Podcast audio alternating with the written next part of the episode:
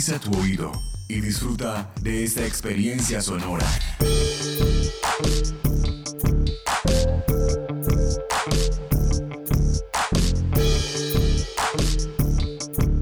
Este es un podcast UN Radio.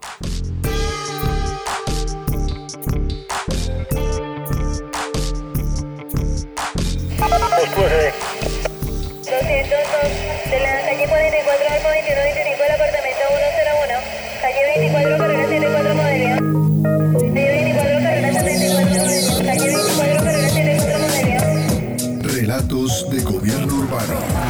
varios precios, patrón, de 6, de 7, de 8. Hay de varios precios. Relatos de gobierno urbano. La ciudad contada por sus protagonistas.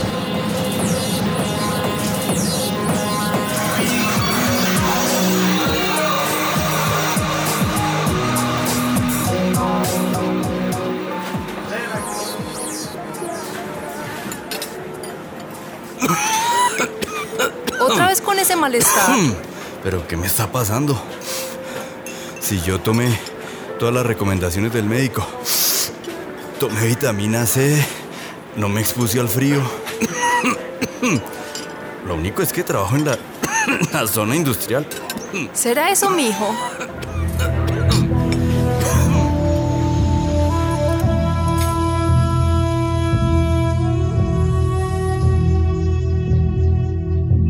La quema de combustibles fósiles, la industria, el transporte, el ganado y la quema de residuos, el uso de algunos plaguicidas y fertilizantes, los gases de invernadero, las erupciones volcánicas y los incendios forestales son las causas de la mala calidad del aire.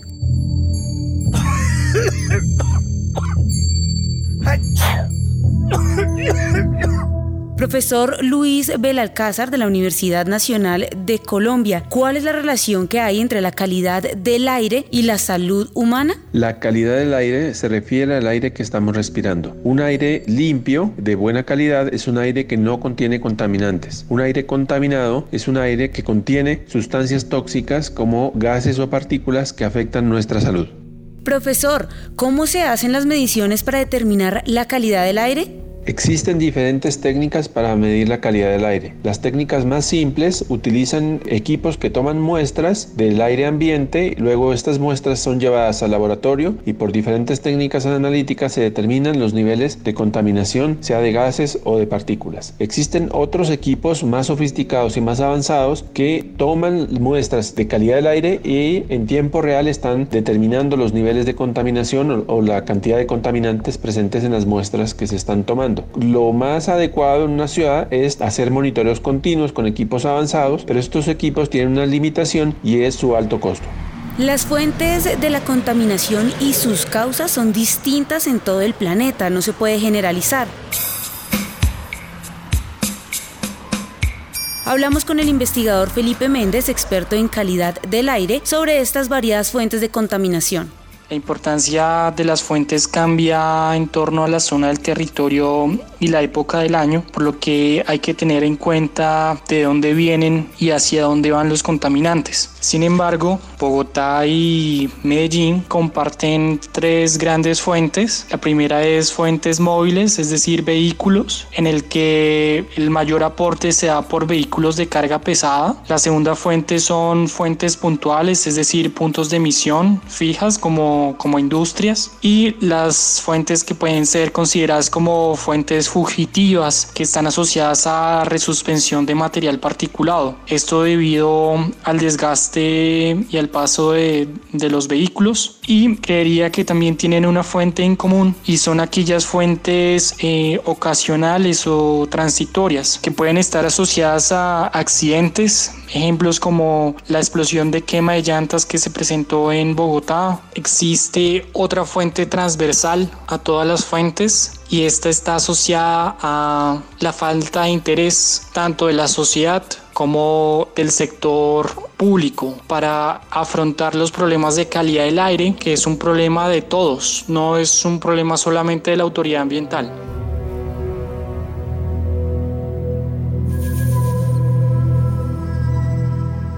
Las ciudades de Karachi en Pakistán, Delhi en India, Beijing en China, Lagos en Nigeria y Los Ángeles en Estados Unidos son las cinco ciudades que superan los niveles nocivos de ozono. En Colombia, según monitoreos del Instituto de Hidrología, Meteorología y Estudios Ambientales IDEAM, a nivel nacional las zonas que mayor afectación presentan por importantes niveles de contaminación son el área metropolitana del Valle Aburrá, las localidades de Puente Aranda y Kennedy en Bogotá, el municipio de Ráquira en Boyacá, y la zona industrial de Acopi en el municipio de Yumbo, Valle del Cauca. Esta es la situación en Bogotá, según el profesor Néstor Rojas, de la Facultad de Ingeniería de la Universidad Nacional de Colombia. A partir del monitoreo de calidad del aire que se hace en la ciudad por parte de la Secretaría de Ambiente, podemos decir que la contaminación del aire en Bogotá tiene un nivel moderado. Eso significa que la mayor parte del tiempo hay unas concentraciones que, si bien no sobrepasan los... Um, los niveles establecidos por las normas colombianas sí son bastante más altos que los lineamientos que ha establecido la Organización Mundial de la Salud para la calidad del aire. Profesor, ¿cuáles son las causas por las cuales la calidad del aire en la ciudad no es la más óptima? En Bogotá se ha probado que dentro de las fuentes móviles, es decir, los vehículos, los que más emiten material particulado a la atmósfera son los camiones, el transporte de carga. En segundo lugar están los ah, buses del transporte público, especialmente los ah, del SITP. Hay una afectación importante también de camiones y camionetas a diésel, posteriormente las motos y los, los buses del sistema de Transmilenio, el sistema troncal, que aporta más o menos un 5% de esa contaminación por material particulado. Y últimamente pues esa flota mm, se está renovando, entonces se espera que ese porcentaje se reduzca. Dentro de las fuentes fijas pues está la industria, especialmente la que todavía opera con combustibles como carbón o leña y después pues ya vienen otro tipo de fuentes, calderas a, gas natural y hornos a gas natural, hornos a carbón. Y hay una fuente muy importante que son los hornos ladrilleros. Una fuente más que puede ser bastante importante en la ciudad es la quema de leña o el uso de leña como combustible o de carbón de palo como combustible en los restaurantes y asaderos. Profesor Rojas, una última duda. ¿La calidad del aire es igual en las 20 localidades de Bogotá? La contaminación del aire no es la misma en toda la ciudad. Hay unas diferencias muy importantes entre el nororiente y el suroccidente de la ciudad. En el nororiente pues tienen una contaminación del aire baja para material particulado de acuerdo con lo que se monitorea y la zona suroccidental, localidades de Kennedy, también una parte importante de Puente Aranda, Ciudad Bolívar, Bosa, tienen altos niveles de material particulado. Son los más altos de la ciudad y los más altos dentro de las mediciones que se hacen en el país. El caso más sonado en los medios en los últimos años ha sido Medellín, que a pesar de las medidas que ha tomado ha declarado varias veces la alerta ambiental, ha impuesto pico y placa y otras restricciones para contrarrestar este tema. Hablamos con Alejandro Álvarez, profesor de Ingeniería de Procesos de la Universidad EAFIT, para que nos explique qué está pasando en Medellín.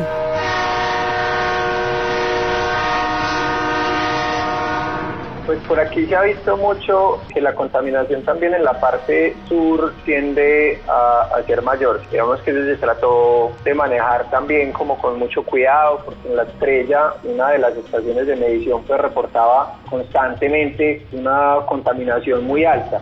Aquí se diferencia, aquí lo diferencian entre lo que llaman estaciones FOECA y estaciones no FOECA, unas estaciones de tráfico, ¿cierto? Y estas estaciones de tráfico tienden a, mostrar también una mayor cantidad de contaminantes. Entonces hay alrededor de 20, 21 estaciones y dos de ellas que tratan de diferenciar. Yo creo que esas estaciones, si bien las llaman de tráfico, pues también nos están indicando qué tan mal estamos y nos muestran que hacia el sur tiende a haber muchas veces una contaminación mayor. Lo que les decía ahorita también es hacia dónde pues algunos ejercicios que se han adelantado indican que al parecer los contaminantes desalojan el Valle de Aburrá más o menos en dirección suroccidente, ¿cierto? Y, y algunos indicios hay también de que incluso esta contaminación llega hasta el Chocó y afecta también allá pues, la productividad de las plantas y afecta los ecosistemas que tenemos allá. Pero aquí, aquí eso no es solamente de dónde se generen más, sino también hacia dónde se están transportando y dónde se acumulan esos contaminantes. Y hay un factor adicional que muchas veces no es lo que produce un carro en el momento de la combustión de, de ese material particulado PM2.5 que es el más grave,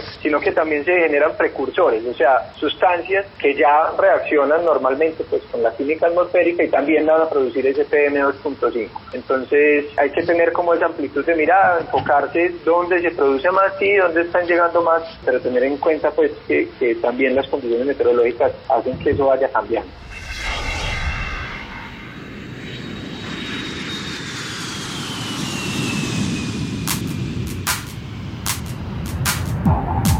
Sin embargo, sea la región, el país o la ciudad que sea y las causas por las cuales esté dando la contaminación del aire, la salud de los ciudadanos está viendo altamente afectada. Aunque promover una vida sana y el bienestar de todos es uno de los objetivos de desarrollo sostenible que plantea la reducción a 2030 del número de muertes y enfermedades causadas por productos químicos peligrosos y por la polución y contaminación del aire, el agua y el suelo, parece que no vamos a cumplir. Pues las cifras no son muy alentadoras y según el informe de la OCDE 2016, en 2060 la contaminación aérea externa causará entre 6 y 9 millones de muertes prematuras al año.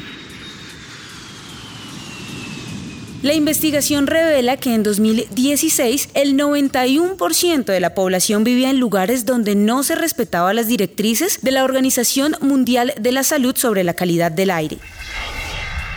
Mauricio Alberto Ángel Macías, médico y candidato a doctor en salud pública de la Universidad Nacional de Colombia, explica que la contaminación del aire tiene varios riesgos que se pueden clasificar en agudos y crónicos. Los impactos agudos o de corto plazo son formas en las cuales la exposición humana a fuentes de contaminación del aire en periodos cortos de tiempo genera efectos en la salud de las personas. Esa contaminación aguda y esa exposición que genera problemas de salud cada vez se ve menos porque la tecnología ha permitido que las emisiones sean un poco más controladas. Todavía se puede ver que hay algunas zonas donde las personas se exponen a grandes fuentes de contaminación y les generan efectos en la salud que pueden ir desde irritaciones menores en la piel o en las mucosas, en los ojos por ejemplo, hasta asfixiamiento por la exposición a contaminantes en el aire. Y la otra forma de exposición, que es la que es más complicada ahora, es la exposición crónica. Y en esta exposición crónica, dentro de todos los contaminantes que existen,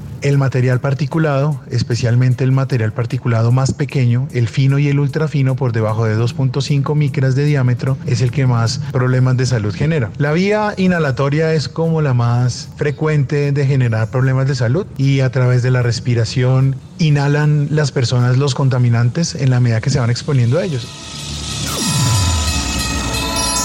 Aunque el problema es muy grave y países como China, México, Estados Unidos tienen grandes niveles de contaminación, nuestro país no es la excepción y es hora de tomar medidas no solo a nivel gubernamental, sino también individual.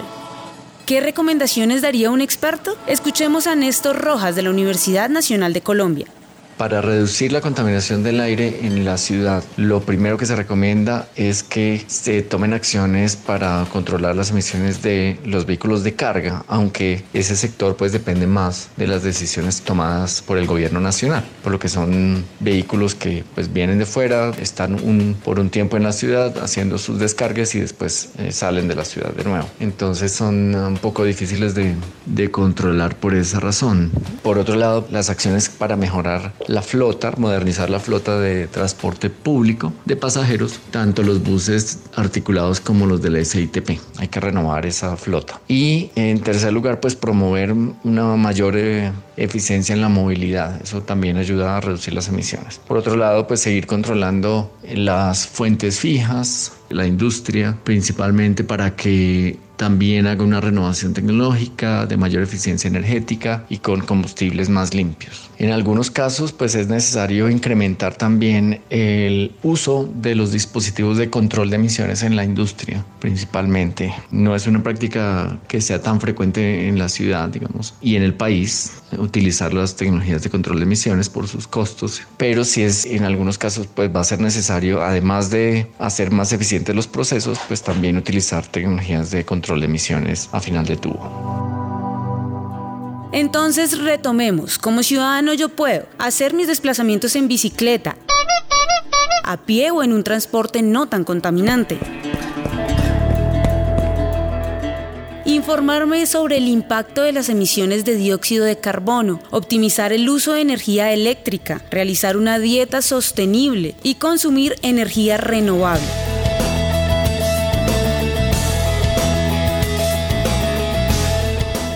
Y como gobierno se puede firmar y cumplir los pactos globales para combatir el cambio climático, fortalecer la gobernanza de la calidad del aire, promover las energías limpias y crear un sistema de información de calidad del aire.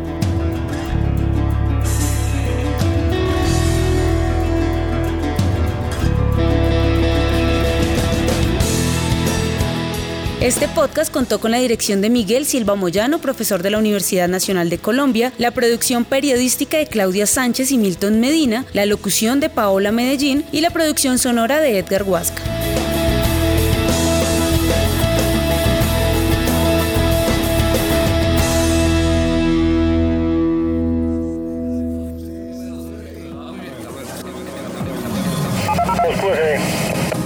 Podcast es una producción del Instituto de Estudios Urbanos de la Universidad Nacional de Colombia en alianza con UN Radio. Calle 24, carrera 74 modelo. Calle 24, carrera 74 modelo. 91 apartamento 102 del interior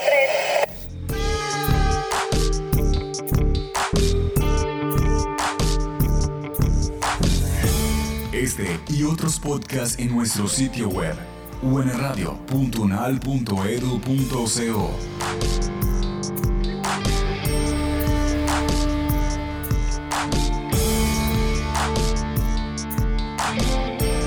Universidad Nacional de Colombia, proyecto cultural y colectivo de nación.